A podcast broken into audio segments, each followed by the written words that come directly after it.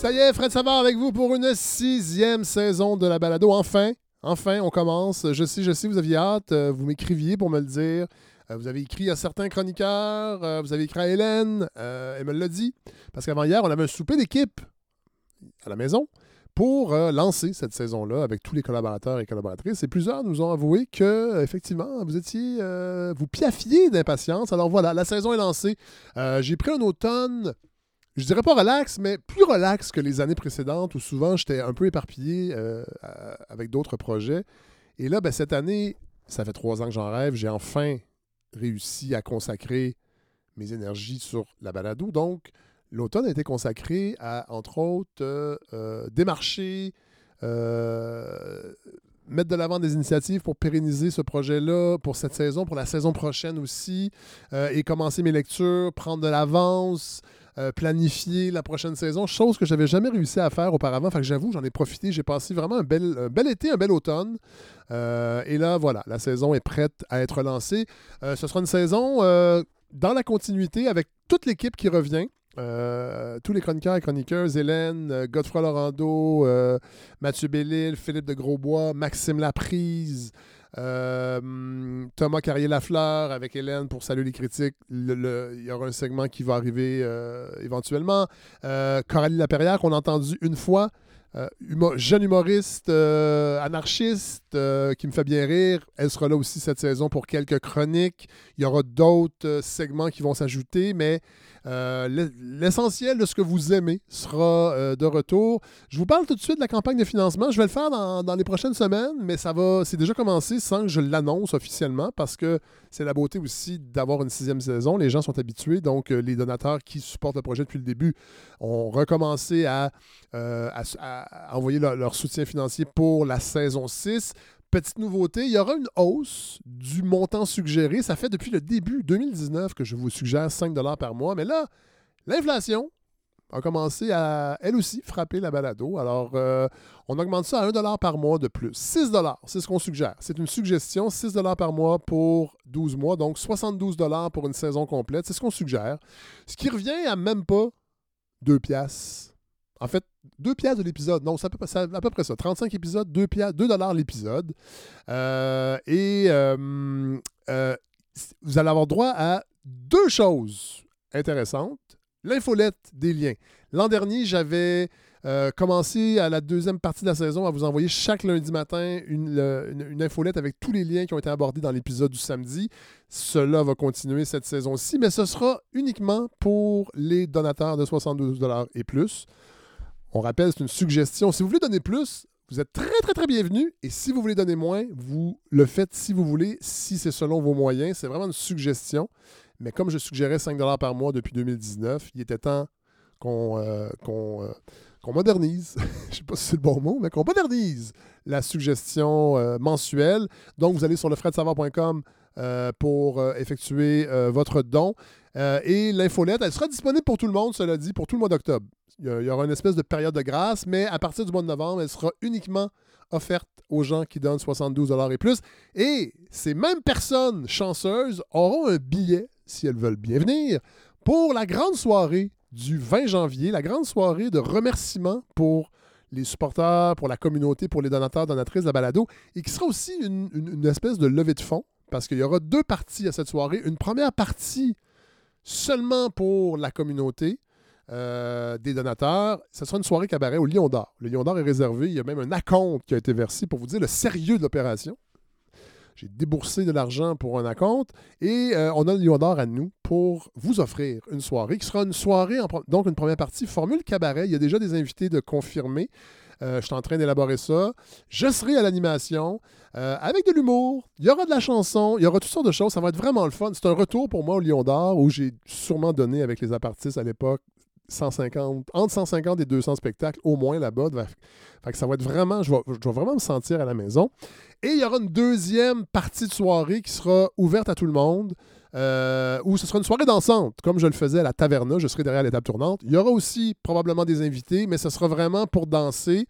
Euh, et ça, ce sera probablement ouvert à tout le monde au coût de 30 dollars euh, pour financer la balado et venir se trimousser le popotin. Cela dit, si jamais l'incitatif de donner 72 dollars est à ce point fort pour venir à la soirée, ça se peut que, euh, dans le fond, ça soit ça. Il n'y aura que des donateurs et des donatrices et on, va remplir le Lion d'Or et ça sera une soirée fabuleuse. De toute façon, ça sera une soirée fabuleuse et les détails viendront un peu plus tard cet automne. Euh, mais voilà. Euh, donc, si vous avez envie de participer financièrement à la balado, vous allez sur lefredsavard.com. Trêve! Trêve de blabla. De toute façon, je vais vous en reparler à chaque semaine pour les prochaines semaines, c'est certain. Mais là, on peut y aller. On peut y aller. Enfin, on commence officiellement cette sixième saison de la balado. Merci tellement d'être là. Je suis très, très... On est très heureux de vous retrouver. Bonne saison tout le monde.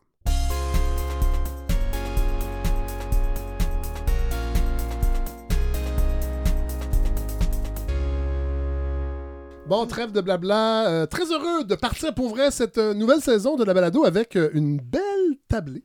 Hélène Faradji, Allô, Fred. vous êtes de retour. Mais Bon, évidemment. on n'est pas très surpris, mais quand même. Bah voilà, Je- quand même. ouais. Je, je ne prends rien pour acquis. Vous avez bien raison. La vie est fragile. Exactement. Extrêmement. Mais je suis là. Euh, et- mais vous n'êtes pas seul. Non Puisque j'ai également Valérie Lefebvre-Fauché. Bonjour. Allô? On s'est déjà vu, nous, ici. Oui, merci de m'accueillir encore. Si les gens s'en rappellent, je pense que c'était la saison 1 peut-être, ou Et- 2, ça longtemps, Oh. pour euh, procès verbal. Oui, on parlait de liberté d'expression. Oui.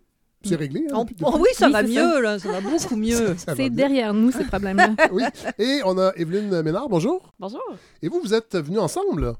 Valérie et Evelyne. Oui, on est les travailleuses de liberté. Oui. Vous, vous dites travailleur. C'est joli Très drôle. les travailleuses En fait, c'est euh, bon, euh, ça fait la troisième année ou même la quatrième que je poursuis cette belle collaboration avec les revues et magazines au Québec. Et euh, c'est nouveau, La Liberté? Première fois que vous venez présenter un nouveau oui, numéro à la balade. Fois, très enfin. heureux. On va en parler plus tard. C'est le numéro 340. Mais de toute façon, il va falloir présenter l'Auguste magazine parce que ça fait. euh, Oui, c'est- oui. C'est un des plus vieux. 13 auguste 1959, la création de liberté. Quand même. Wow. Quand même. Eh, merci d'être là. Mais là, on va tout de suite commencer D'accord. avec Hélène. Bon, là, vous m'avez envoyé vos extraits. Cette tradition se poursuit. je sais pas de quoi vous Ben non, ben on, on va y arriver doucement. oui. D'abord, euh, comment ça va, Fred? Ça va très bien. Bon, comment ça a été cet été, cette fin du monde? Euh, très bien. Ouais, J'ai très passé un bien. bel été pour vrai. Ah, ben vous avez de la chance parce que les mois qu'on a eus durant cet été, c'était quand même quelque chose. Je sais. Je me suis dit que j'allais commencer par la chronique la plus déprimante de l'année, comme ça c'est fait.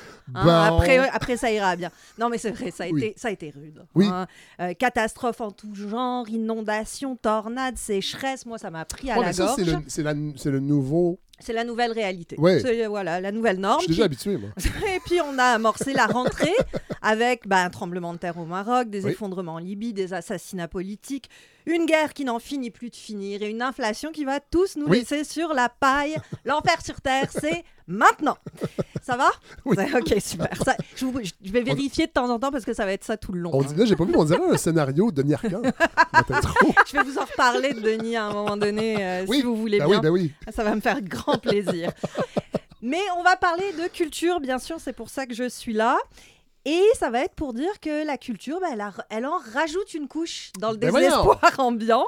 Fini le réconfort par les œuvres. hein. Bienvenue dans l'ère où la culture nous dit que c'est pire qu'on pense. Ben voyons. Ouais, parce que dans les canons du moment, on trouve trois femmes comme autour de la table. Ah oui. Oh, c'est bien. Oui. Deux réalisatrices, une romancière, qui nous disent tout simplement que l'amour est mort. Carrément, Fred. Et vous allez voir, c'est... Ça fait longtemps que je le sais. Là, donc, Oh, vous dites ça. Salutations mon amour. Voilà, c'est ça. Et évidemment, euh, ce ne sont pas que des mots en l'air, ça a des conséquences que personne ne veut voir arriver. Alors ces femmes qui tordent le cou à l'idée que puisqu'on a des ovaires, on ne vit que dans le fantasme et l'espoir des cœurs tout rouges et des petits oiseaux qui font cuit-cuit, ce sont Sophie Dupuis, réalisatrice de Solo, Monia Chokri, réalisatrice de Simple comme Sylvain, et Emmanuelle Pierrot, autrice d'un premier roman, La version qui n'intéresse personne. Et toutes les trois vont nous dire ça de différentes façons, mais ça ne change rien. Leurs œuvres nous disent clairement L'amour dans tes yeux, c'est ni ce soir, ni jamais. Solo d'abord. Solo, sorti il y a quelques semaines, meilleur film canadien au Festival de Toronto, et qui raconte cette rencontre entre une drag queen montréalaise et une autre française. Leur histoire d'amour est toxique, on l'a dit 6000 fois, c'est même dans la bande-annonce. Je peux pas gérer tes problèmes. J'ai ni la force ni l'envie de ça dans J'ai envie que ça explose, puis j'ai envie qu'il y ait des feux d'artifice, puis que ce soit beau. J'essaie de savoir si tu vas bien. Y'a rien, ça va, ok, lâche-moi. T'es rendu fou, c'est Arrête hein, de me dire que je suis fou, ok, je suis pas fou. Toxique. Hein? Toxique, Ben oui. on, on a beaucoup, beaucoup dit, mais ce qu'on a beaucoup moins dit, c'est que c'est aussi un film sur l'incapacité des artistes à aimer. Moi, c'est ce qui m'a Ah frappé ouais. devant ce film-là, parce que c'est un portrait d'artiste, évidemment. Il y a les deux drag queens, mais il y a aussi Anne-Marie Cadieux, qui joue la mère de Théodore Pellerin. C'est une star de l'opéra. Ils sont tous odieux. Ah Ils ouais, sont hein? tous obnubilés par eux-mêmes, au point qu'ils en deviennent incapables d'amour. Même le personnage de Théodore Pellerin, puisqu'il va faire exactement ce qu'on lui fait, mais à sa propre sœur Ah ouais. que les artistes euh, soient au fond des gens qui s'aiment peut-être un peu trop, en même temps qu'ils se détestent. Allô, capitaine généralité, c'est pas un discours très nouveau, hein, c'est sûr. Euh, c'est euh, presque rendu un cliché. Mais dans le twist 2023, c'est plus précis parce que c'est d'amour impossible dont il est question. Impossible parce que personne ne semble capable de s'aimer, tout Ah. simplement. Solo, grosso modo, ça nous dit euh, que les humains qu'ils ressentent, cet amour, eh ben, ils sont de la même façon capables de l'empoisonner. Mais là où Sophie Dupuis s'arrête, Monia Chokri et Emmanuel Pierrot commencent. Parce que simple comme Sylvain, la version qui n'intéresse Mais là, là, c'est- euh, je Oui. comprends vous ne ferez pas une critique du film solo. Vous l'avez vu. Oui, bah oui. Que Non, c'est. je viens parler de ce que j'ai pas vu, Fred. à travers mon chapeau. Hélène, je ne prends rien pour acquis. C'est c'est le mot d'ordre de la saison. C'est bon. Ok. L'amour inclus. Ouais. Euh, Est-ce que c'est un bon film? Moi, j'ai pas aimé. Ah bon. Voilà. Enfin, j'ai aimé. J'aime beaucoup la C'est réalisation. rare, ça, Hélène. que je n'aime pas un film, oui, c'est vrai. D'habitude, j'aime tout.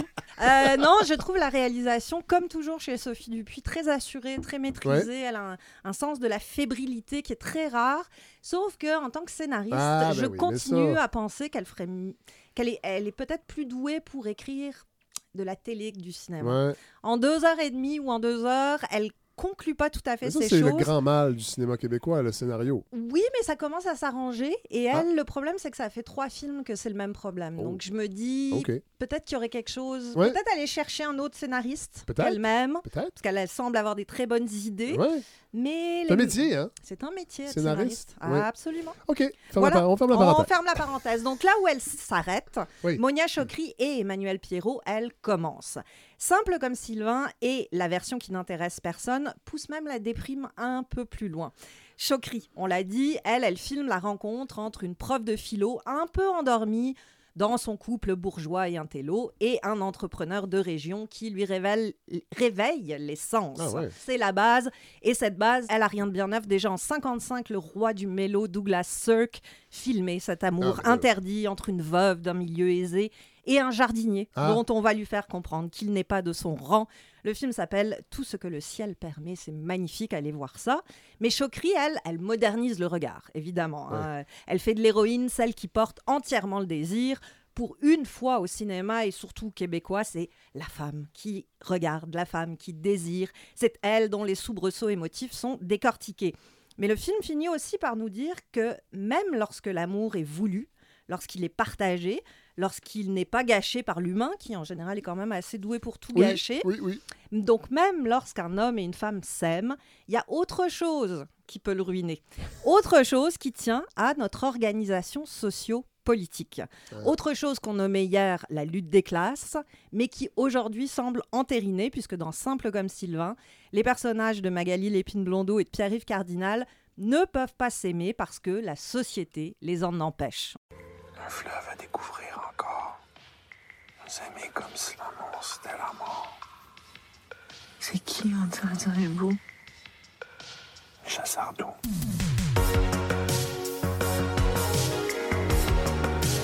C'est bien comme les filles qui font de la pointe. Mais Sylvain, il est très concret, hein? On dirait que ça te gêne, ça te gêne-tu? Sylvain, c'est l'intellectuel de la famille. Ça me surprend pas qu'il soit avec une universitaire. Je trouve juste ça nice que pour une fois, il soit pas qu'un sexe symbole. Ben oui. Ils n'y arrivent pas. Ils y La arriveront pas. société les empêche. Ouais, parce que la rencontre entre deux mondes, celui de l'intellect et celui d'Emmanuel, pour Ouais. résumer, ben, cette rencontre est impossible. Et pas seulement parce que les différences sont trop grandes entre elle et lui, mais aussi parce que le film le montre assez bien. Est-ce que c'est tourné en France ou au Québec? C'est tourné au Québec. Il n'y a pas de lieu où cette rencontre peut éclore. Lorsque le couple reste caché au chalet ou à l'hôtel, tout va bien. Mais dès qu'ils s'aventurent dans le monde de l'un ou de l'autre, Ouais. le lieu où ils se trouvent leur rappelle sans cesse qu'ils ne sont pas Ah, du ben. même monde. Elle ne fit pas dans le sien, lui ne fitera jamais dans le sien non plus. Même s'il désire y est, même si l'érotisme y est, même si l'amour y est, il ne peut rester qu'à l'état d'illusion. Il ne peut pas s'épanouir. Donc en gros, si Solo nous disait quand les hommes vivront d'amour, ils vont tout ruiner parce qu'ils n'en sont pas capables, simple comme Sylvain nous dit une chance qu'on ça, tant qu'on reste dans le même milieu social. Eh ben, C'est pas bien joyeux, ben non, hein ben non, ben non. Ben, il y a pire. Euh, gracieuseté de cette jeune romancière épatante dont tout le monde parle Ben ces oui. temps-ci, Emmanuelle Pierrot, qui a sorti le 12 septembre dernier son premier roman, la version qui n'intéresse personne et que je vous conseille vraiment vivement parce que son écriture, c'est une des choses les plus stimulantes, vivantes, explosives qu'on a pu lire depuis longtemps. Ah ouais. Mais passer ce talent évident, c'est aussi un livre qui reste en tête parce que ce qu'il nous dit est peut-être pire que ce que nous disent les deux films. Encore une fois, l'histoire est assez simple. Jeune fille de 18 ans qui quitte Montréal avec son meilleur ami pour aller vivre à Dawson City, au Yukon, là où ils vont pouvoir vivoter de petits boulots, de dope, d'alcool, au sein d'une communauté de marginaux qui portent fièrement des badges Free Britney, qui citent Kerouac à qui mieux mieux, mais qui va se révéler tout aussi hypocrite, raciste, lâche et sexiste que votre premier Maxime Bernier venu. Mais au-delà du récit sur un MeToo qui n'est toujours pas digéré, au-delà du repli sur soi qu'a provoqué la Covid, quelle chronique, ou même au-delà de l'amitié entre une fille et son chien, ce dont elle parle, la version qui n'intéresse personne nous dit surtout, et c'est là que c'est aussi fascinant que terrorisant, que le couple, l'amour, eh bien, c'est ce qui est attendu des femmes. Et que si elles refusent cette injonction, elles vont être bannies du cercle social, avec toute la violence que ça implique. Parce que cette jeune femme, Sacha, 18 ans, elle ne rêve pas comme dans les années 50 d'une vie de couple ou de trouver son âme sœur ou d'être avec. Non, elle, elle veut être libre, heureuse, sans chaîne. Elle ne fantasme pas de trouver sa moitié, elle est pleine et entière. Et pour ça, elle va être punie. Alors là, c'est carrément être une femme libérée, tu sais, c'est pas si facile, hein, Ouais. qui remonte en tête. Ben oui. Donc non seulement on nous dit que l'amour est impossible individuellement, on nous dit aussi qu'il est impossible socialement, mais en plus on nous dit que l'amour est la seule option autorisée pour les femmes. Donc vous voyez le beau cercle Ben vicieux ben ouais, dans lequel on se retrouve.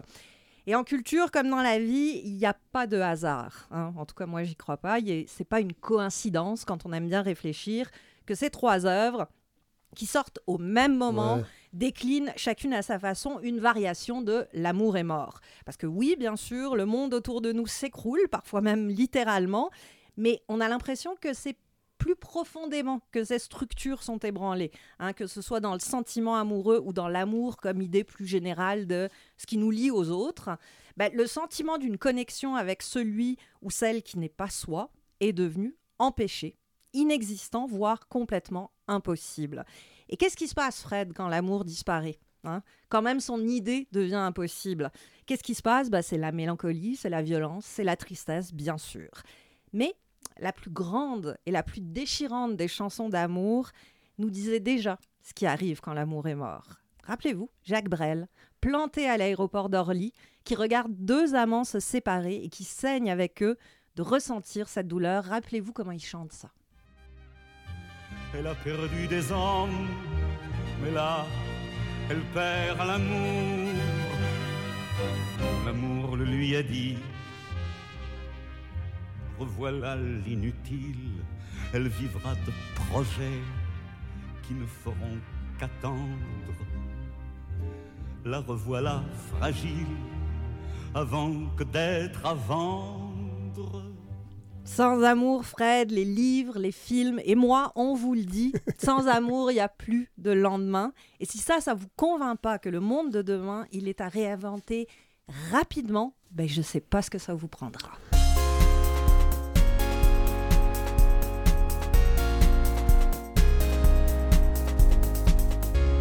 Parlant de pas d'amour, euh, je vais dire quelque chose euh, qui va me libérer. Je n'aime pas Jacques Brel. Scandale. J'aime Tellement cette chanson, Orly. Comment on peut pas aimer ça? Je le trouve trop intense. Mais attendez, euh, Je le trouve trop gluant. il n'y a Je plus trouve- d'amour, revoilà Mais non, mais je dis pas que c'est pas l'inutile. des beaux textes, puis Mais ça me. Gluant. Ouais, je trouve que Jacques Brel, il est trop gluant. Peut-être parce que j'ai été marqué jeune de le voir chanter la caméra dans presque sa narine. Euh, C'est la mode. Puis moi, j'aime beaucoup Brassens. Je- Oui. et, et je trouve que c'est difficile d'aimer les deux. Ah, vous trouvez? Non, Ouais. Puis non. les gens qui aiment les deux, j'aimerais leur parler. Ah, c'est moi. Ah, on mais peut se parler. Ah on ouais, peut se parler si vous voulez. Bizarre, bizarre, bizarre, Oui, votre bizarre, plaisir du tragique. bizarre. Oh, exact. Le mélo, là, J'ai le un vrai. enfant, je, ra- je rappelle, j'ai un enfant de deux ans et demi. Vous le avez assez de tragique, mélo. je le vis aux 15 secondes. Enlever des bas, c'est tragique. C'est vrai. Pas manger des tomates, c'est tragique. Ouais, si Vouloir des si Jacques tomates, Brel c'est tragique. chantait ça, vous trouveriez ça magnifique. Je suis sûre qu'il le fait. Probablement. Probablement. Cela dit, Hélène, pour, euh, pour votre chronique, il y a peut-être une solution et peut-être que nos deux prochaines invités Les travailleuses de liberté? Ouais. oui. Euh, parce que euh, euh, Evelyne Ménard, Valérie Lefebvre-Fauché, euh, évidemment, j'ai dévoré euh, le dernier numéro de Liberté parce que c'est un numéro très particulier. Oui, euh, c'est un numéro anonyme. Oui. Euh, je ne sais pas si on est supposé répondre à la question de où va l'amour avec ça. Peut-être que l'anonymat pourrait nous aider à mieux aimer, à mieux s'aimer. Ah, qui sait? Eh, c'est une Qui sait? belle Je question. lance ça. Euh, Liberté, donc, était fondée à la fin des années 50. Fondée en 1959, Oui. euh, c'est une revue euh, d'art et de politique euh, qui euh, s'est transformée beaucoup avec les années, euh, qui est très interdisciplinaire. Euh, je ne sais pas si tu veux euh, en dire un petit mot, Evelyne. Mais moi, je suis coordonnatrice à la revue Liberté Oui. depuis un an et demi à peu près. Euh, c'est important aussi de ne pas séparer l'essai de la création. C'est une revue d'art et de politique. Et on a autant des textes qui prennent la forme de reportages, d'entretiens, euh, d'essais littéraires. Euh, on a des numéros euh, que des gens pourraient décrire un peu plus à savoir littéraire, Ouais. mais il y a un peu de tout finalement dans cette revue-là. Euh, on, on est venu aujourd'hui, euh, on est les travailleuses de la revue parce que comme c'est un numéro anonyme, Oui. euh, on ne pouvait pas vraiment venir avec des vedettes. On s'est dit que ça serait intéressant de vous montrer l'envers du décor, donc Oui. les travailleuses de l'ombre. Euh, il y a souvent ça dans, dans l'édition. Beaucoup de jeunes femmes d'ailleurs Ah oui! qui, euh, qui travaillent à l'écriture Oui. des autres et qui signent pas. Ah, C'est intéressant, ça? C'est intéressant, ça? Ça Ouais. m'étonne. C'est ça. Alors, euh, c'est nous, on n'est plus vraiment anonyme maintenant. Pour les gens qui ne connaîtraient pas Liberté, les thématiques, euh, évidemment, ils changent à chaque numéro, mais on est dans quel zoo? C'est vraiment variable. Euh, on, on est euh, surtout des écrivains, des écrivaines qui euh, s'intéressent à tout. Oui, oui. Euh, donc, on se donne vraiment des défis de se sortir de nos zones de confort. Euh, Parce que là, ce numéro-ci, le, le- le 340e, il est anonyme. Oui. Et sur papier, on reçoit la proposition, on est comme, ah ouais, OK. Mais là, on lit le magazine, la revue, et là, on se rend compte. Dans le fond, on se met à réfléchir sur ce concept-là d'anonymat qu'on n'avait jamais réfléchi avant. Mhm. J'imagine que ça a été la même chose quand vous avez décidé d'aller de l'avant avec la création de ce numéro-là. Oui, c'était un peu comme une boutade au départ. On trouvait ça... Je me trouvais bien drôle. mais mais c'est super compliqué pour une production euh, éditoriale, pour n'importe quel média, en fait. Ben oui. C'est un peu le contraire de tout ce qu'on fait d'habitude. Oui. Euh, faites pas ça à la maison. Euh, et euh, comme on réfléchissait à l'anonymat, mais en fait, tout, tout le numéro, tous les collaborateurs, les collaboratrices de la revue, tout le monde a embarqué. Oui. Euh, donc, c'est devenu vraiment un- une, une expérimentation, un jeu collectif sur qu'est-ce que c'est la signature, sur euh, qui parle, qu'est-ce qu'un pseudonyme, qu'est-ce que ça change euh, quand, quand, quand on signe. On a presque tout anonymisé. Ah, presque tout. Oui, tout à fait. Il y, a- il y a- il y a- il y a des barres noires sur à peu près tout, Ah, sauf c'est c'est, euh, rayé carrément. Ah, oui. C'est Ah, caviardé, drôle. ouais. C'est drôle. c'est cavi- caviardé. C'est bon. Sauf. J'allais ajouter même les noms de- des personnes, des membres de la revue Oui. sont rayés. Oui, c'est ça. Donc, normalement, on ne devrait même pas se présenter. Là, Non, mais on est là. En fait, la seule chose qui n'est pas anonyme, ce sont les publicités. Ah. Et ça aurait été les- intéressant, Oui. à la limite. Ben, c'est un petit peu plus compliqué. les, les subventionnaires aussi. Oui, on a voilà. Ah! Ces gens-là n'ont pas du beau. Euh, vous décidez d'aller de l'avant avec cette thématique-là de l'anonymat. Qu'est-ce que qu'est-ce qui en sort? Donc, euh, l'anonymat, pour nous, c'était une manière de se donner un peu d'espace pour respirer, Oui. en fait. Puis Oui. on avait envie, on avait, on, euh, on pariait que ça allait nous rendre plus libres. Euh, Oui. C'est une des, des idées de, de Et le départ. pari est, est gagné ou non?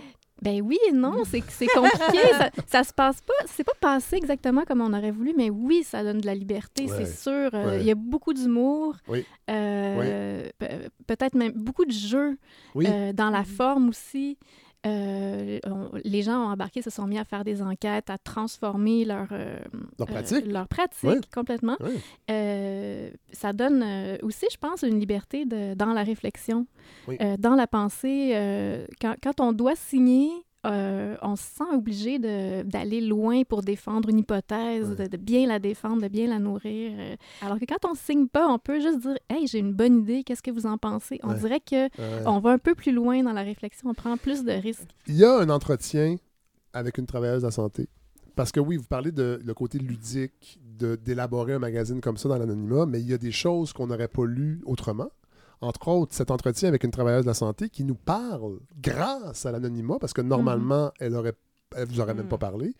Et on se rend compte comment ça va pas bien dans le système de santé actuellement. Oui, ben, je pense qu'on le sait déjà, mais Oui. effectivement, c'est très difficile d'en parler. Les gens qui prennent la parole à ce sujet euh, euh, Ben, prennent, demande- prennent des risques euh, très concrets. Mais ne le font dans- jamais, à peu près jamais, non. parce qu'ils vont perdre leur emploi. Ils peuvent perdre leur emploi, ça. Et voilà. là, on Même a- chose en éducation, Oui, d'ailleurs. voilà. hein. Les gens ne Ouais. parlent pas parce que ça vient avec des conséquences. Ils ont des contrats, euh, ils doivent respecter l'employeur, euh, être Oui. fidèles à leur employeur euh, aussi. euh, ils Et- peuvent euh, perdre des accréditations, des choses Oui, comme ça. voilà. Euh, oui, l'anonymat, c'est ça. C'est important pour nous que ça soit pas juste un jeu entre Oui. littéraires et que- qu'on permette aussi à des gens euh, euh, de prendre des risques, euh, Oui. que ça soit une stratégie de parole. Et Euh, cet a- entretien-là est vraiment percutant parce qu'on se rend compte du quotidien, de la prolifération des gestionnaires, la pression que les gestionnaires mettent sur son travail. On scrute le travail, on scrute les agendas. Il y a des bons gestionnaires, elle le dit, mais quand même, la plupart du temps, ça va. C'est c'est vraiment une intrusion dans le quotidien du- des travailleurs de la santé que moi, je trouve qu'on n'a pas lu ça. euh, c'est quelque chose que moi, j'avais jamais lu ailleurs. C'est vraiment quelqu'un qui comprend bien son métier, euh, qui essaye de le défendre, qui qui essaye de rester Oui. dans, le réseau, dans le système public. Oui. Euh, et ce qu'on voit aussi, c'est que euh, la personne qui parle a plein de bonnes idées, sait qu'est-ce qui pourrait fonctionner, mais n'est pas écouté. C'est un système où non seulement on interdit aux gens de parler, mais on ne les écoute pas à propos de leur propre pratique. Et elle parle beaucoup, beaucoup de la privatisation qui s'installe de plus en plus. Et, puis à la fin, je ne vais pas tout dire, là, mais il faut lire. C'est un texte vraiment euh, percutant. Euh, encore une fois, l'anonymat aussi, on le voit dans ce texte, Les femmes au reflet de leur histoire. Oui. Euh, Magnifique texte, oui. je trouve super beau. C'est euh, un texte Traduit écrit pour la première fois en français, de ce que je comprends. En français, oui, il a déjà Ouais. été traduit en anglais, il a été traduit à plusieurs reprises. C'est un texte écrit par une manifestante iranienne, euh, anonyme, Ouais. évidemment, pour des raisons Qu'on comprend. évidentes. Ouais, c'est ça. Oui. Euh, qui réfléchit à euh, qu'est-ce que ça veut dire, cette image, cette image de, des femmes manifestantes, Ouais. Euh, au pouvoir révolutionnaire de cette image et au désir que ça donne de se voir, euh, de, de- euh, le désir d'intégrer une image et de la reprendre pour soi-même. Euh, donc, évidemment, les, les- les- les manifestants, les manifestantes, c'est comme la figure de l'anonymat par excellence. là. C'est Oui. c'est super intéressant juste de donner la parole à des manifestants.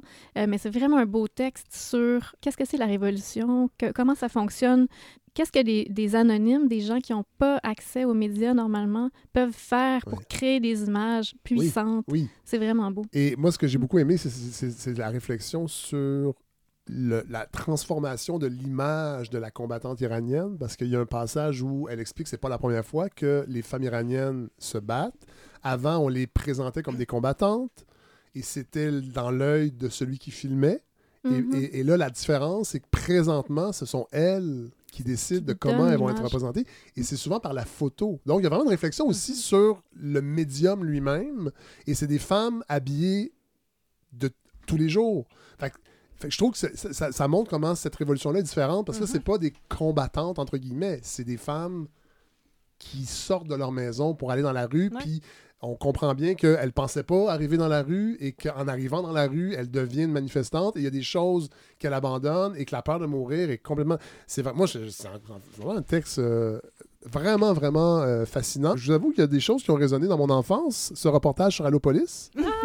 Mon, grand- mon grand-papa achetait et le Photopolis et l'Allopolis. Ah oui, les deux, les Ouais. Fait que moi, je mangeais des toasts En regardant ça. en, en regardant des, des photos scabreuses. Mais bon, le, le- le journal n'existe plus. Fait que là, il y a- Le journal n'existait plus. Il y a un côté enquête sur la disparition d'un journal, en Oui. fait. Ça, ça, Oui. ça nous intéresse. C'est aussi dans cette revue, on, on parle beaucoup de... On s'intéresse aussi aux médias, beaucoup. Oui. Euh, À tout ce qui va mal, quoi, en fait. Vous vous intéressez finalement les médias, la santé, euh, Ouais. les, les Ça- ça- révolutions. Ça, euh. va mal, mais il y a, y y du beau aussi là-dedans. Ben là. oui, bien sûr. Quand même. Oui, bien sûr, mais c'est sûr que c'est- c'est c'est un texte qui est fait avec beaucoup d'amour Oui. pour Allopolis. Oui. oui, oui, Il y a- voilà. Il y, aura une suite d'ailleurs. Ah oui? Euh, Veux-tu peux continuer sur l'idée du risque? Oui, mais justement, je pensais à ça euh, quand on en parlait. On parlait aussi du risque en éducation, Mhm. plutôt du côté des employés. Ouais. Mais euh, dans euh, Liberté, on a aussi parlé du côté des étudiants et étudiantes. Puis, euh, on a un texte qui s'appelle Studium. Ouais. Et c'est de Biboc Bourdieuse, qui est pas son vrai nom, on s'en doute. Non. Donc, dans ce texte, euh, l'autrice nomme les difficultés que rencontrent les étudiants et étudiantes euh, quand ils et elles tentent euh, de faire des demandes de bourse, de porter plainte, d'être embauchés. Puis, elle se moque aussi de la campagne de communication performative lancée par l'école. Et ce que j'ai aimé du texte, c'est que ça montre comment c'est une prise de parole qui montre euh, l'anonymat peut servir à dire des choses risquées. Oui. Et euh, ça met aussi de l'avant à quel point on est dans le paraître en général dans la société. Euh, les médias, les compagnies, souvent vont lancer des campagnes de communication comme celle de l'UDM et euh, rester plutôt dans les belles paroles que dans l'action concrète. Sinon, on retrouve toujours une section que j'aime beaucoup dans les revues et magazines. euh, c'est la section critique. Mhm. Et là, c'est intéressant parce que l'anonymat ajoute une Mm. couche, parce que vous le dites, je pense, au début de la section. Est-ce que le fait d'être anonyme va nous permettre des critiques plus, peut-être pas acerbes, mais plus euh, Juste. libres, ouais, plus justes. Plus juste. Voilà. Plus juste. Ah, c'est une bonne réponse. Plus juste, Ouais. peut-être. Au départ, on, on pensait vraiment... Il y avait des gens dans notre comité qui se disaient « Ouais, on va enfin pouvoir être méchants, dire tout ce qu'on pense. » Puis, euh, en fait, c'est pas du tout ce qui s'est passé. L'anonymat a comme euh, rendu les gens euh, responsables d'une autre manière de leurs paroles. Il y a des gens qui nous disaient « Pour être méchant, il faut que je signe. C'est ça que j'ai à donner en échange. Ouais, ouais, il faut Ah que... ouais. Euh, mais... Cela dit, Hélène, vous avez raison. Dans le fond, une bonne critique, ce qu'on veut, c'est pas tant qu'elle soit méchante. Non. Si c'est mérité, c'est qu'elle soit juste. Ben, je Oui. crois, oui. Oui. C'est d'abord et avant tout une critique, une façon de comprendre une œuvre. Oui. Et donc, il faut être juste envers cette Voilà. œuvre-là. Oui. Après qu'on se fasse du capital euh, médiatique Ouais, ouais, ouais. en étant plus gueulard ou au contraire en étant lèche-botte, Oui. ça n'a pas grand-chose à voir avec l'art. Non, voilà. voilà, voilà. Euh, sinon, dernier mot sur ce numéro avant de, avant de, de- de terminer? Qu'est-ce qu'on peut dire? Ce que j'ai rajouté aussi sur le cahier critique, c'est que ça a été plus difficile finalement que ce qu'on pensait, trouver des critiques. C'est pas tout le monde qui est à l'aise de ne pas signer. Ouais. Donc, euh, il y avait aussi cet aspect-là euh, en jeu. Là, on est obligé de se fier au contenu du texte et non au nom. Oui. Ça change évidemment notre manière de lire la revue. Est-ce que Normalement. si on devine un nom, on peut avoir un abonnement gratuit? Non, mais Je vais y penser. Ah, c'est intéressant. On faut, va- faut négocier avec Evelyne, en Bah fait. Exactement. Evelyne, on va tout mettre, évidemment, euh, sur les réseaux sociaux, euh, Oui. le site, parce qu'on Oui. peut, j'imagine, aussi se procurer le magazine en format, euh, la, la revue en format numérique. Exactement. Donc, ça, c'est une nouveauté aussi qu'on a cette année. On a l'abonnement numérique. Ça, Euh, oui, exactement. Si vous abonnez à la revue papier, Oui. vous avez aussi accès à l'abonnement numérique. Vous avez un beau 2 pour 1. Et si vous appelez au bureau, si vous écrivez à info à commercial revueliberté.ca, euh, c'est moi qui vais vous répondre Ah, euh, à toutes vos questions. Absolument pas de façon anonyme. Absolument pas de façon anonyme. Et bien sûr, on peut se procurer la version papier dans toutes les bonnes librairies indépendantes. Oui, Oui. tout à fait. Dernière, dernière, dernière question. Euh, Est-ce qu'il y en a qui ont, ont décidé de ne pas participer à, la re- à ce numéro-là parce qu'on demandait l'anonymat? Beaucoup dans les chroniques, j'ai l'impression. Ben, les, Puis pour là, les on veut des- chroniqueurs, c'est compréhensible. Là, on Oui. veut des noms. Ben là, ouais, vu, c'est ça. vu qu'ils sont pas dans le numéro, on veut des noms. Non, non, ben j'imagine qu'il y en a. Mais c'était pas, je vous dirais que c'était pas ce à quoi je m'imaginais. Ah? Euh, c'est à quoi je m'attendais. Euh, euh, oui, il y a des gens qui sont déjà connus. Je me disais, ah, c'est- tu peux bien nous faire un truc facilement comme ça. Tu n'as pas besoin de reconnaissance, toi. Puis il y a des gens qui, pour qui c'est important. ils ont vraiment une, une carrière à défendre. Ah ouais. nous, on, on est une petite revue, Ouais, ouais, petite diffusion, pas un gros budget. donc, les gens font. Il y a beaucoup de monde qui écrivent quand même pour, euh, Ouais, pour, pour, euh, Pour leur carrière. Ouais, ouais, ouais. euh, donc, c'est difficile d'exiger des gens euh, peux-tu faire quelque chose sans reconnaissance Non, publique, s'il te plaît? Euh... euh, Ouais, mais c'est pas. De toute Donc, façon, ils s'en il- prendront dans trois mois. euh, oui, vous pouvez vous reprendre. euh, Appelez-nous si vous avez des textes extraordinaires à, à signer. Euh, mais euh, oui, il y a aussi des gens qui, euh, qui auraient besoin, disons, de, de reconnaissance, mais qui avaient aussi envie de, Ah ouais, de- de jouer le Ouais, jeu, ouais, de pouvoir prendre des risques euh, sans justement mettre leur carrière Ouais, en péril. Euh, bon, alors euh, voilà, on se procure le, tro- le- le numéro 340 de Liberté. Oui. Valérie Lefebvre-Fauché, Evelyne Ménard, merci d'être venue euh, nous parler de ce numéro. Hélène, Bah oui. merci. Bah merci Fred. Évidemment, l'épisode ne se termine pas. Là, on a une entrevue avec Alain Roy pour son essai euh, Les déclinistes. Mais merci, puis on se retrouve sûrement la semaine prochaine. Bah oui. Au revoir.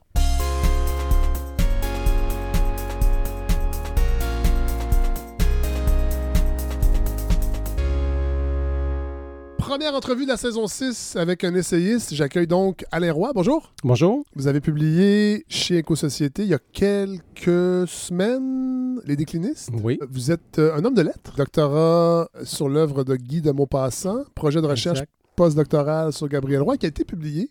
Vous êtes euh, cofondateur et directeur de la revue littéraire d'essais et de création L'Inconvénient. Nous- Oui, fondé euh, en, en 2000, donc euh, presque 25 ans là maintenant. Vous êtes toujours là? Toujours là. Évidemment, les gens, de la, les gens de la balado connaissent bien L'Inconvénient. Vous avez été un collaborateur assez près, très près de Gérard Bouchard. Oui, pendant peut-être une dizaine d'années, j'ai travaillé à sa chaire de recherche. Quand il y a eu la commission Bouchard-Taylor, j'ai travaillé comme adjoint aussi à sa commission. euh, OK. On n'est pas très loin de Bouchard-Taylor avec les déclinistes, d'une certaine façon. C'est ça, il y a certaines lectures de l'époque euh, qui m'ont servi pour Oui. cet ouvrage. Voilà. C'est votre sixième livre, donc com- comment on peut décrire les déclinistes? Est-ce que c'est un néologisme de votre cru? Non, non, c'est un terme couramment utilisé en France, donc je ne l'ai pas inventé. Oui. Au fond, c'est des gens qui adhèrent à une, une idéologie qu'on peut résumer assez simplement en, en deux énoncés. Oui. C'est que la France décline, Oui. et si elle décline, c'est à cause de l'immigration musulmane. Il faut quand même le dire, euh, c'est une, une idée qui rebondit depuis longtemps en France. Euh, c'est pas nouveau, là, parce que là, on va parler de Renaud Camus. C'est vraiment lui un peu qui est peut-être le, le- le père, si on peut dire, idéologique de cette mouvance-là. Mais C'est qu'il il lance, lui, un- une autre théorie qui est celle du grand remplacement. Oui. C'est pas... C'est comme une coche de plus, si on peut dire, par rapport au déclinisme. Oui. Mm. Bon. Est-ce que c'est un phénomène, les déclinistes, qui anime des intellectuels seulement en France ou cette réflexion-là, elle se retrouve, par exemple, dans le monde anglo-saxon, en Grande-Bretagne? Euh, Est-ce que ça se trouve dans le monde germanique? Est-ce qu'en Allemagne, il y a des gens qui réfléchissent à ça? Est-ce que c'est un courant qui sort des frontières de la France?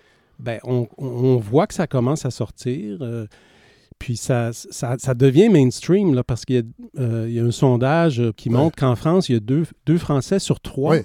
qui s'inquiètent du grand remplacement. Ouais. Au Canada anglais, c'est peut-être euh, 25 Ouais. Au Québec, sûrement un peu Euh, plus? Non, non, c'est l'inverse. C'est peut-être 15% des gens qui euh, adhèrent à cette idée-là. Puis il y a eu des attentats un peu partout dans le monde par des gens qui se sont réclamés, euh, comme, comme euh, l'attentat à Christ- Christchurch. Oui. Le type se revendiquait du grand remplacement. Donc Ouais. ça, ça, Ça sort de la France. Ça ça. On va parler des principaux euh, déclinistes que vous, euh, dont vous brossez le portrait dans votre livre. Il y a Alain Finkielkraut, il y a Éric Zemmour, il y a Mathieu Bock-Côté, qui n'est pas français, mais qui devient de plus en plus, de Ben, par sa présence médiatique. C'est ça. Au début, euh, j'étais pas sûr absolument qu'il fallait parler de bas côté. En tout cas, je me posais des questions. Ouais. Est-ce qu'il faut l'inclure ou non? Et là, quand j'ai pu constater avec tout le monde la place qu'il prenait Ouais. euh, dans le milieu médiatique français, Ouais. la façon aussi dont il est devenu très proche de tous les autres. Oui, parce que c'est c'est une fratrie intellectuelle. là. Il y, a, il y a des liens entre toutes ces Ouais. personnes-là qui se parlent, qui se, qui s'entrecitent, qui se, ils font des entretiens ensemble, etc. Bon, Renaud Camus va. Lui, ça va, lui va beaucoup insister là-dessus. Les chiffres sont tronqués. euh, les sociologues ne disent pas tout parce qu'ils ils font partie aussi de ce complot parce que c'est une théorie du complot, le grand remplacement. On s'entend. C'est ça, il y a l'idée que euh, si les Français vont se faire remplacer par des populations d'Afrique, Ouais. c'est parce qu'il y a une complicité des élites, euh, entre autres tous les sociologues euh, du CNRS. Ouais, ouais. Et là, on ne peut pas se fier à leurs chiffres, il faut se fier à ses yeux. Fait que c'est comme une sorte d'empirisme un peu naïf, parce que Il dit promenez-vous dans les rues, là, puis regardez, là, puis vous allez le voir qui est là, le grand placement. Mais comment tu fais pour voir 60 millions de Français? T'es-tu promené dans toutes les rues de France? Ouais. Puis là, comment on fait pour discuter avec quelqu'un qui dit tout ce que disent les sociologues, toute la sociologie universitaire, La ils démographie. sont, ils sont tous biaisés et tout. Donc, moi, je parle constamment de démographie, mais je vais jamais citer aucun chiffre parce que tous les chiffres sont faux. Fait que c'est la post-vérité, là. Ça, c'est une, une des six caractéristiques que vous identifiez par rapport aux auteurs déclinistes. Absence de données factuelles. Et ça, c'est pas seulement Renaud Camus, c'est Éric Zemmour, c'est même Alain Finkielkraut, c'est Mathieu. Bocoté. C'est ça. Il n'y a pas de données. On, on les utilise pas, en fait. On agite des menaces, mais elles sont jamais quantifiées. Puis là, quand on va voir les chiffres officiels, Ouais. ben là, c'est là qu'on voit qu'il y a quelque chose qui marche pas parce que la population de culture musulmane, c'est 8 en France. Et puis, il y a d'autres sondages qui montrent que parmi les gens de culture musulmane, il y a, peut- il y a juste le quart qui va à la mosquée. Ouais, ouais, Parce qu'il y en a plein qui sont incroyants. Tout à fait. Il y en a plein qui sont croyants, mais pas pratiquants. Fait que c'est pas visible, on le sait pas. Et- Donc, on parle de 2% de la population qui va à la, ma- à la mosquée, mais on agite des scénarios de- d'islamisation du pays. Ouais. Il y a 98% du monde qui va pas à la mosquée. Euh, autre car- caractéristique du déclinisme, un discours axé sur le pathos. Qu'est-ce que vous entendez Oui. par là? Ben, c'est que c'est très émotif, c'est basé sur la peur. Les, les déclarations sont toujours... C'est un catastrophisme qui est Ouais. exacerbé. Choix du Puis- vocabulaire. Le choix du Ouais. vocabulaire aussi. Ben, comme euh, le mot même de remplacement. Ouais.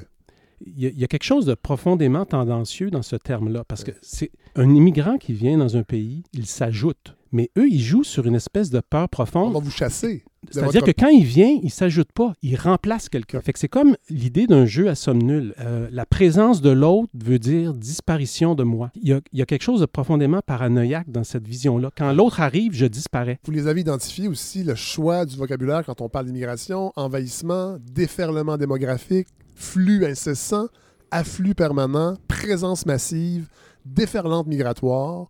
Ce sont des termes qui sont utilisés, c'est pas un hasard, c'est vraiment pour, euh, ben, pour faire peur. Pour faire peur, exactement. Vous parlez euh, aussi, comme caractéristique du déclinisme, image fantasmée de l'autre. On en a un exemple, entre autres, euh, chez Finkelkraut. Souvent, ce qu'ils vont faire, c'est qu'ils vont aller chercher l'image la plus radicale, Ouais. si on veut. On va prendre euh, l'islamiste, et puis c'est l'idée de l'amalgame, en fait. Ouais. C'est qu'on fait comme si toute la population de culture musulmane, comme ça. c'est comme les plus radicaux, les Ouais. plus islamistes, les plus guerriers. Puis j'appelle ça le remplacisme sémantique. Un, un délinquant de banlieue, ça devient comme un envahisseur qui est un soldat pour euh, conquérir la France. Ah. Mais eux, ils- ils utilisent tout ça comme des synonymes. Autre caractéristique Mm. du déclinisme, c'est une faiblesse C'est ça, c'est que dans ce livre-là, en fait, c'est que j'ai voulu faire un travail, en fait, que, qui n'a pas pu se faire dans les médias. Parce que lire, mettons, euh, La brique de Zemmour, là, Ouais. 500 pages, Ouais. Le suicide français, Ouais.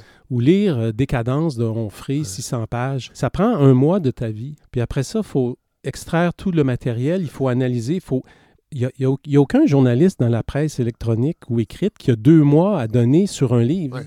Ça, c'est plus d'un an de travail Ouais. juste de lecture et d'analyse. Ouais. Donc, ce que j'ai fait, c'est vraiment passer chaque livre au peigne fin et au fond prendre ces auteurs au sérieux. Oui. Qu'est-ce qu'il dit? Et c'est là que j'ai vu Mais- des contradictions, des incohérences béantes qui n'avaient pas été relevées. Commençons donc avec Alain Finkielkraut, parce que votre livre est, dans le fond, chaque auteur a sa section et Ouais. vous analysez. Ça va peut-être porter flanc à certaines critiques. Les livres que vous choisissez pour chaque décliniste, il y en a quelques-uns qui datent. Et je suis certain qu'il y a des gens qui vont vous reprocher de choisir, dans le fond, des livres qui sont peut-être plus à la page. Non, mais l'idée du livre, c'est de montrer, puis j'ai suivi la chronologie, Oui. pour montrer justement comment un discours se construit.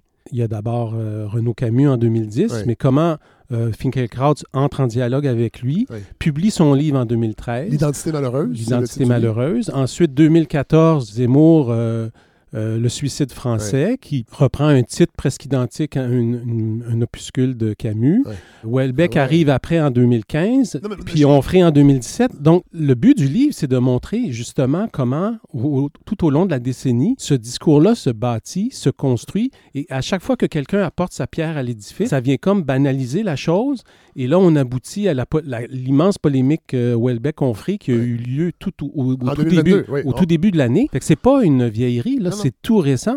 Et là, Et ces gens-là n'ont pas arrêté d'écrire sur le sujet. dans la campagne présidentielle de 2022, Zemmour, il parlait ouvertement du grand remplacement.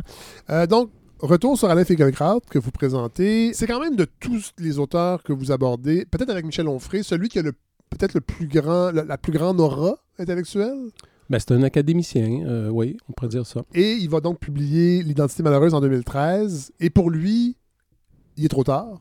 Le déclin de la France est irréversible. Mais ce qui se passe euh, avec euh, Finkelkraut, c'est qu'avant, il adhérait, disons, à un pessimisme culturel. Ça veut dire, bon, on déplore des tendances générales dans la, la société devient plus marchandisée, Ouais, ouais. c'est le jeunisme, c'est l'hédonisme. Mais là, on cible personne. C'est comme des tendances culturelles générales. Ouais. Mais là, il passe du pessimisme culturel au pessimisme social. Et là, il cible un groupe, les musulmans. Et là, c'est plus la même chose, là. Parce que là, il y a des individus en chair et en os qui sont euh, concernés.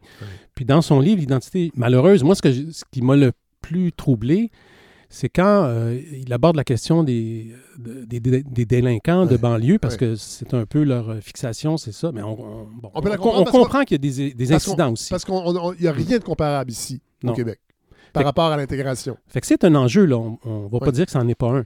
Sauf que là, justement, quand il s'agit de comprendre le phénomène, Finkelkraut écarte toute, La- la toute cause sociale. Il écarte la sociologie, toute cause économique, toute cause politique. Et là, si on écarte toutes les causes de ça, mais qu'est-ce qui reste comme façon de comprendre la chose? Puis là, il aboutit à ça. L- euh, les musulmans sont des êtres de haine qui détestent la France. Puis de façon générale, chez eux, c'est ça, c'est qu'il y a cette conception fixiste de l'identité. Ils vont parler de la France éternelle. D'abord, il y a une époque où elle n'existait pas. Euh, il y a toutes sortes de régions en France où Ouais. les gens sont différents. Oui, tout à fait. Euh, puis d'une époque à l'autre, les gens changent. Fait cette France éternelle, je sais pas, je veux dire, c'est une construction. Là. Et c'est une construction partagée par tous ces auteurs-là. Oui, parce qu'il y a cette idée-là toujours que l'autre vient comme euh, briser notre identité. Ouais. Mais les identités sont toujours mouvantes. Parce que vous le rappelez aussi, ils ont Fingelkraut, mais euh, Zemmour, c'est la même chose. Bock-Côté, c'est la même chose. Ils ont une vision binaire de l'identité. C'est ça, il y a tout le temps cette euh, opposition binaire eux, nous. Ouais. S'ouvrir, être cosmopolite, c'est du reniement de soi. Ouais. Vous allez quand même. euh, en tout cas, j'ai trouvé la, la formule assez euh, coup de poing parce que Finkelkraut fait ce que certains déclinistes font beaucoup, c'est-à-dire convoquer des grandes figures de la littérature française. Il y a aussi cette idée de montrer qu'on a des lettres. Mais vous dites qu'à la limite, à force d'en abuser, Finkelkraut souille un peu cet héritage. Ben, c'est c'est parce qu'il cite des gens, des, des grands auteurs de 18e, 19e siècle, Ouais. mais qui n'ont pas eu à penser la situation de la France au 21e siècle. Ouais. Fait que il, les- il les apporte comme si c'était des soutiens, cautions, ouais. des cautions à sa pensée sur ce qui se passe en France maintenant, mais ces gens-là vivaient dans une autre époque, un autre monde. Là. Ils ne peuvent pas être une caution Ouais. pour un débat aussi précis que celui de l'identité française au 21e Tout à fait. siècle. Euh, autre figure, on en a parlé un peu, Mathieu Bock-Côté. Là, je ne vais pas suivre en fait le, le- le- le plan du livre, mais je trouvais que de parler de Bock-Côté, qui est un peu, dans le fond, une version appauvrie d'Alain Finkielkraut, vous partez de son livre Le multiculturalisme comme religion d'État, paru en 2016. Et là, vous, et ça, et ça, ça m'avait pas euh, marqué autant que quand j'ai lu cette, cette portion-là de votre livre. Vous parlez un peu du parcours de Mathieu Bock-Côté qui est absolument pas anodin. C'est-à-dire que c'est un jeune ambitieux et qui a fait ce qu'il fallait, selon vous, pour arriver où il est aujourd'hui comme figure importante de la droite française dans les médias. Ben, c'est qu'il est, dans- plein de médias français, là, euh, CNews, euh, Figaro. Oui. euh, puis là, c'est ça. Mais ce qu'on voit quand on regarde les- tous les articles qu'il a publiés sur Figaro Vox, notamment, Oui. C'est à quel point il a distribué des, des- des louanges et puis à quel point il est allé au combat pour défendre. euh, chaque fois qu'ils étaient mêlés à une controverse, Ouais. Finkielkraut, Zemmour, euh, Onfray, Welbeck, euh, Zemmour est poursuivi pour incitation à la haine raciale, ben, Bocoté se qui est- qui précipite pour le pas défendre. Pas rien. hein. Comme ça, il a réussi à, disons, montrer patte blanche Ouais. ou, disons, il a fait ce qu'il fallait pour euh, se cré- entrer dans ce réseau. Ouais. Et là, on va lui ouvrir les portes. C'est un admirateur de Charles de Gaulle et de Raymond Aron, qu'il mime un peu. Ben, il le présente comme son maître à penser, Ouais. mais j'en ai lu du Raymond. Aron, puis c'est euh, infiniment plus, euh, disons, rigoureux. Oui. euh, et nuancé. Je suis pas sûr que le disciple suit l'exemple du maître Ouais. du tout, là, comme je le montre dans, dans l'analyse de, ce, de son essai sur le multiculturalisme. vous dites la, lec- la lecture de Mathieu Bocoté est vite lassante. Qu'est-ce qui vous permet de dire ça? Ben, c'est parce que on, on sait d'avance ce qu'il va dire sur tout. Ouais. Parce que en réalité, c'est selon moi, c'est pas tant euh, comme un penseur qui essaie de comprendre le réel. C'est plutôt quelqu'un qui est engagé dans un combat, combat idéologique. Tout à fait. Puis le, le programme qu'il défend, c'est assez simple. C'est il faut défendre euh, les identités nationales. Ouais. contre euh, la gauche, le multiculturalisme, le régime diversitaire, euh, etc. Tous ces textes reviennent toujours Ouais, à ça. ouais. On est, le, le wokisme, on peut ajouter ça dans la Ouais, liste. Chaque fois qu'il y a une controverse quelconque qui surgit dans les médias, ben, il, il reprend ça, puis il met ça dans sa machine, mais c'est toujours la même chose. Mais en fait, c'est ne réfléchit pas en sociologue, parce que la sociologie, ça cherche à comprendre une société à travers la multiplicité des forces qui la traversent. Mais c'est pas ce qu'il fait. Il va toujours cibler sur des, des manifestations Radicales. radicales ou extrêmes. de la gauche. Oui, ça existe, mais, mais- qui n'ont pas de pouvoir. Moi, c'est ça tout le Ouais. temps, à chaque fois que je me dis, ben voyons. Mais c'est qu'il y a plein d'autres choses qui existent aussi. Oui. Il, y a, il y a une, Oui. il y a une gauche qui est moins, qui est pas rad- moins radicale, ou Oui. disons plus. Il, y a, il y a une droite euh, aussi. Rad- Oui. Fait que la société est parcourue de toutes sortes de choses. Mais là, il focalise sur certains éléments et là, il en tire d'immenses conclusions. Mais là, il ne travaille pas en sociologue là, quand il fait ça. Non, non. Et en fait, il fait une sociologie d'une société qui n'existe pas. Dans son livre, donc, vous rappelez quelque chose d'intéressant, c'est qu'il critique le multiculturalisme, mais sans utiliser des textes d'autres personnes, d'autres intellectuels qui ont critiqué le multiculturalisme. Parce qu'évidemment, dans son discours, c'est aussi, on peut pas critiquer le multiculturalisme parce que les élites médiatiques contrôlent les médias et ne veulent pas qu'on en parle. Et moi, évidemment, je suis une figure euh, dissidente.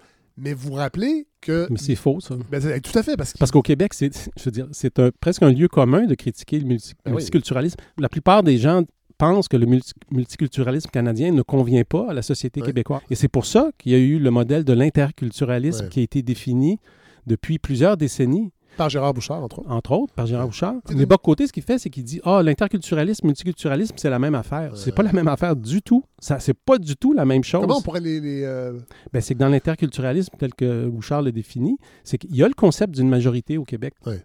Et puis, il y a, dans l'interculturalisme, il y a l'idée, l'idée d'une intégration, puis des- d'interaction entre majorité et Il y a un minorité dialogue est, est très présente. entre les communautés. Alors que un des reproches que- qui a été fait au multi- multiculturalisme par Neil Bissundat, par exemple, Ouais. que ne cite pas Boc Côté, à alors fait. c'est un ouvrage qui a eu un énorme rayonnement, c'est plutôt d'avoir des cultures en silo. Et, mais c'est parce qu'en fait, Boc Côté, il est d'accord avec ça. Il veut pas que les gens se mélangent. Non, c'est ça. Donc, c'est ça qui est, de- qui est un peu paradoxal, c'est qu'en fait, il est multiculturaliste d'une certaine manière parce qu'il croit aux cultures en silo. Ouais. Et c'est pour ça, je pense qu'il ne parle pas de Bissundat. C'est parce que l'idée de l'intégration et des échanges, ça ne l'intéresse pas. Chose qui revient chez les déclinistes, et Mathieu Bocoté le fait aussi dans son livre, il parle de guerre civile, mais à faible intensité. Il y en a d'autres. Euh, Éric Zemmour en parle beaucoup aussi de guerre civile. Ouais. Euh, Michel Houellebecq en a parlé aussi avec, euh, avec Michel Onfray. On va y revenir tantôt. Mais c'est quand même un mot qui n'est pas anodin et que je trouve est utilisé vraiment de façon très leste chez ces auteurs-là. Une guerre civile à faible intensité en plus. Ben, c'est une contradiction. Les- une guerre civile, euh, c'est une guerre- les, les gens se tirent entre eux. Là. Fait que c'est pas à basse intensité. Ce qu'ils veulent dire, en fait, c'est tension sociale. Tension sociale, là, quand on veut être un agitateur, c'est- ça manque de force. Fait que là, on va, on va dire guerre civile à basse intensité. Euh, bon, là, le temps file. Moi, je veux qu'on parle tout de suite de Michel Onfray et de Michel Houellebecq.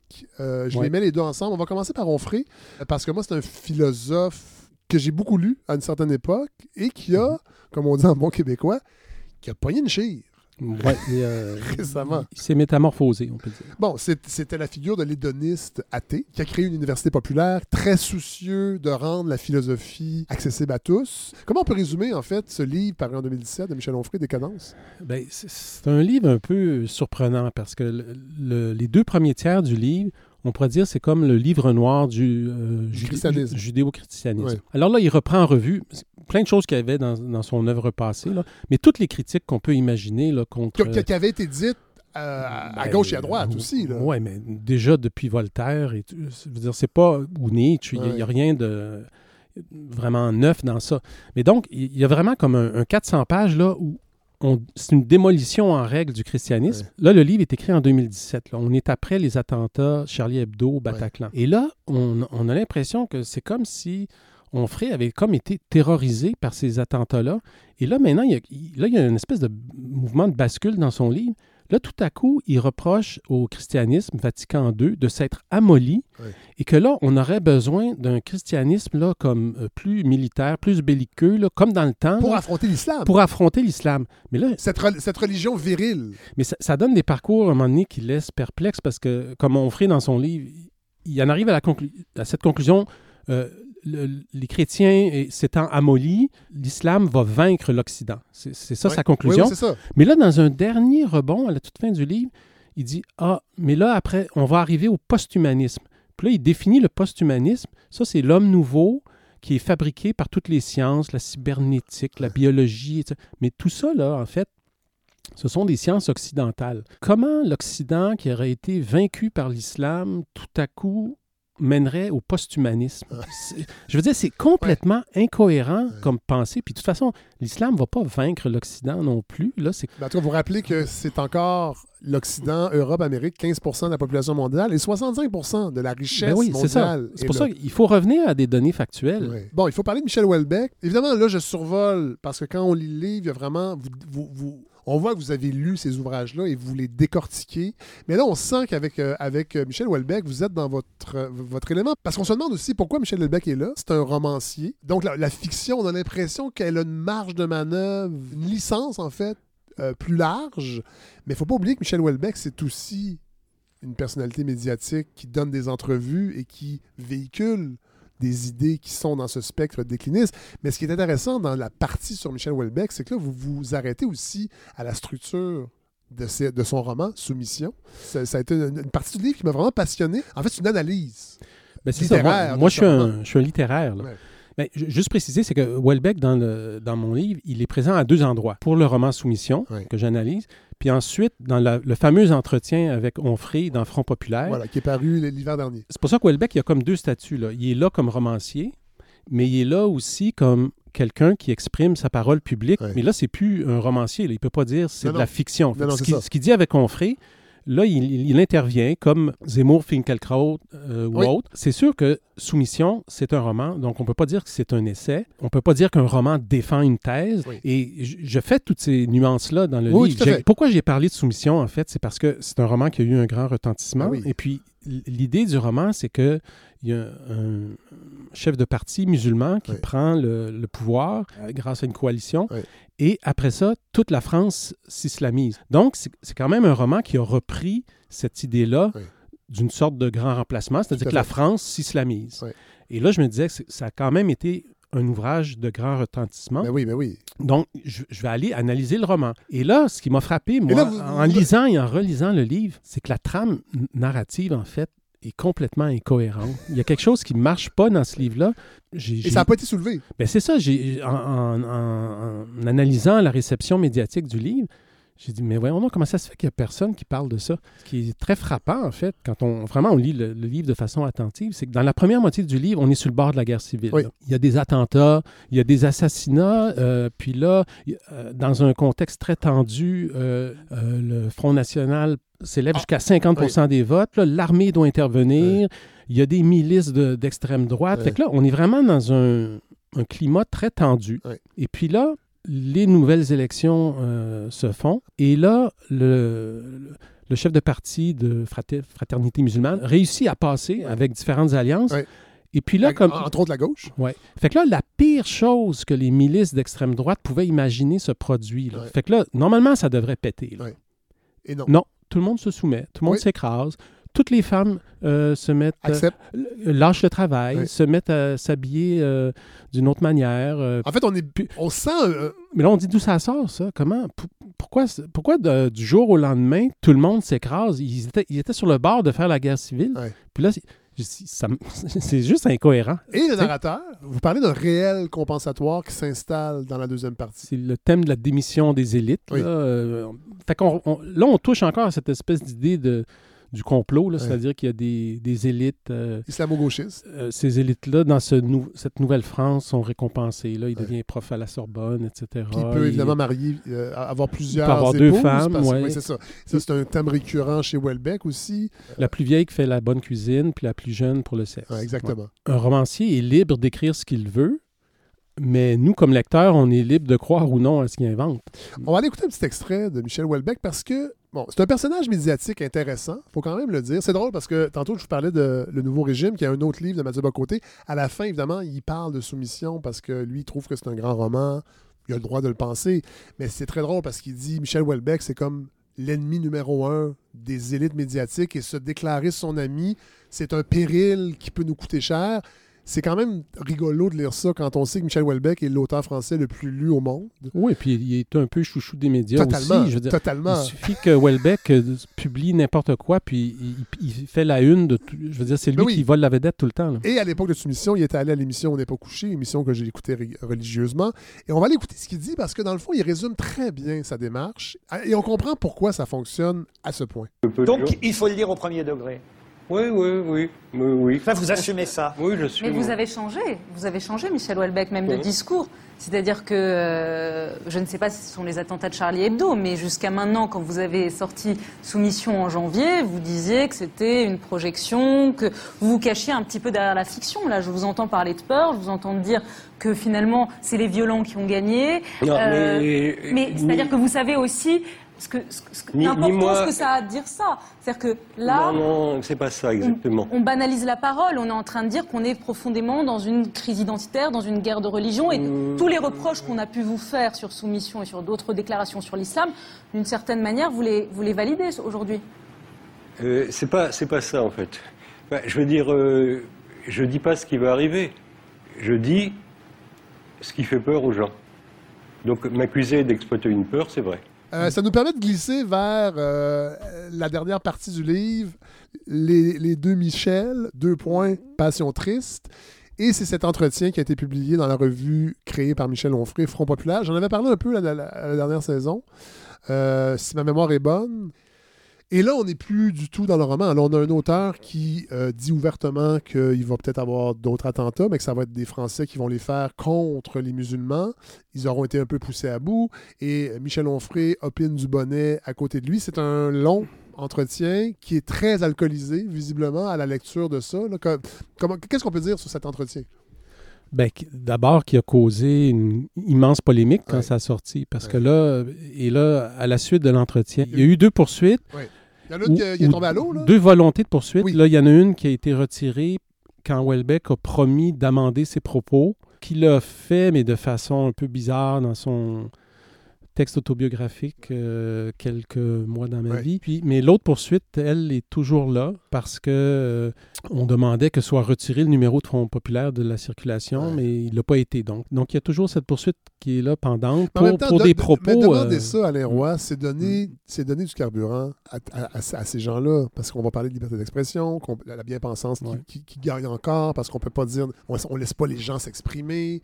Parce que, sincèrement, au début, quand on lit quand on lit l'entretien, oui, c'est choquant, mais plus ça avance, plus plus on se rend compte que ces deux, ces deux pépés qui, autour de trop de bouteilles de vin, disent un peu n'importe quoi, tout en nous abreuvant de citations et de d'étalage d'érudition. Mais je trouve qu'à la longue, ça, ça- ça perd de sa force de frappe. C'est un entretien, mais qui a aussi été édité et relu. là. C'est vrai. Donc, je veux dire, c'est- ça, c'est étonnant. C'est de l'oral qui passe aussi à l'écrit Ouais, après. ouais, ouais. Si vous me permettez, je, je citerai juste le petit bout euh, qui a un peu euh, créé la controverse, parce que euh, Welbeck l'a dit des choses quand même euh, Ah oui. assez fortes. là. Oui.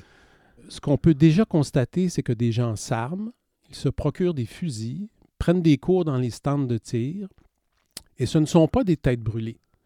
Quand des territoires entiers seront sous contrôle islamiste, je pense que des actes de résistance auront lieu. Il y aura des attentats et des fusillades dans des mosquées, dans des cafés fréquentés par les musulmans, bref, des Bataclans à l'envers. Et les musulmans ne se contenteront pas de mettre des bougies et des bouquets de fleurs. Alors oui, les choses peuvent aller assez vite.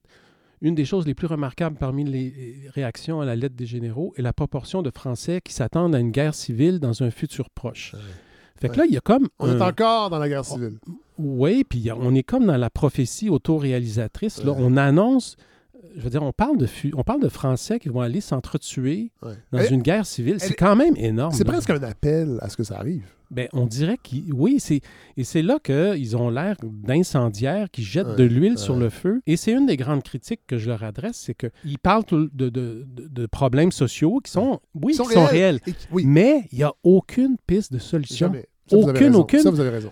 On termine avec, euh, avec quelque chose que vous, je crois, vous avancez dans l'introduction. Vous vous posez la question comment un groupe d'auteurs bien en vue a pu adhérer à une théorie aussi radicale sans craindre de mettre en jeu sa réputation sur le plan idéologique, intellectuel? Et ça, je trouve que c'est une, question vraiment pertinente parce qu'effectivement, ces gens-là sont un peu téflon par rapport à leur prestige intellectuel, malgré le- la faiblesse argumentative de leur œuvre. On n'a pas de réponse, tous ces livres-là ont été des best-sellers. Ouais. Je ne sais pas s'il y a un calcul un peu cynique que ça marche, ça vend de Ouais. faire ce discours-là. Ils ont des convictions euh, situées à droite aussi, mais c'est qu'ils là, ils glissent vers l'extrême droite carrément. ça, ça, euh, oui. Donc, C'est pas un euh, problème d'être à droite, mais là, on. on- on- on- on- C'est plus- c'est plus la droite, c'est la droite extrême, Oui, là. voilà, voilà, voilà. Et malheureusement, ce discours-là. Puis votre livre avait pas prétention d'expliquer pourquoi ça a une résonance. Vous voulez démontrer, donner en fait des arguments aux gens pour aller au-delà des apparences et dire regardez, ça fonctionne pas pour telle et telle raison. Mais reste que ce discours-là a une résonance. Il y a une, il y a une réelle inquiétude. Là, on peut se demander est-ce que est-ce que est-ce qu'il y a une résonance ou il crée la peur et c'est pour ça que ça fonctionne? en analysant les livres comme ça de façon serrée, je voulais donner des clés d'analyse, des clés de lecture. Puis je me disais, comme public, ça pourrait être intéressant si, je ne sais pas, des profs de philo ou des, pour aider les, donner des clés pour euh, que les, des jeunes lecteurs puissent euh, apprendre à- comme, comment déconstruire Ouais. ces discours-là qui Ouais. sont qui misent beaucoup sur le pathos. On peut être tenté d'y adhérer parce qu'il y a une espèce de, de- de- de rhétorique derrière Et- tout ça. En fait, ce groupe d'auteurs-là, c'est un peu comme des nouveaux sophistes. Puis dans ma démarche, en fait, il y a quelque chose de peut-être un peu socratique, c'est-à-dire qu'on on prend des sophistes et puis là, on les déconstruit, puis on montre comment les sophistes parlent, comment leur parole peut porter. Et je pense qu'un des plaisirs qu'il y a, c'est à comprendre comment comment ils fonctionnent sur le plan intellectuel, Oui. co- com- comment ça se passe dans leur tête. Et là, c'est comme si je, je- je décortique leur façon de penser. Et il y a comme quelque chose, je pense, de plaisant pour la curiosité de comprendre comment ces discours-là fonctionnent. Oui. Merci euh, Alain Roy d'être venu nous présenter Les Déclinistes. C'est publié chez Éco-Société, disponible chez toute bonne librairie indépendante. Merci Alain. Merci.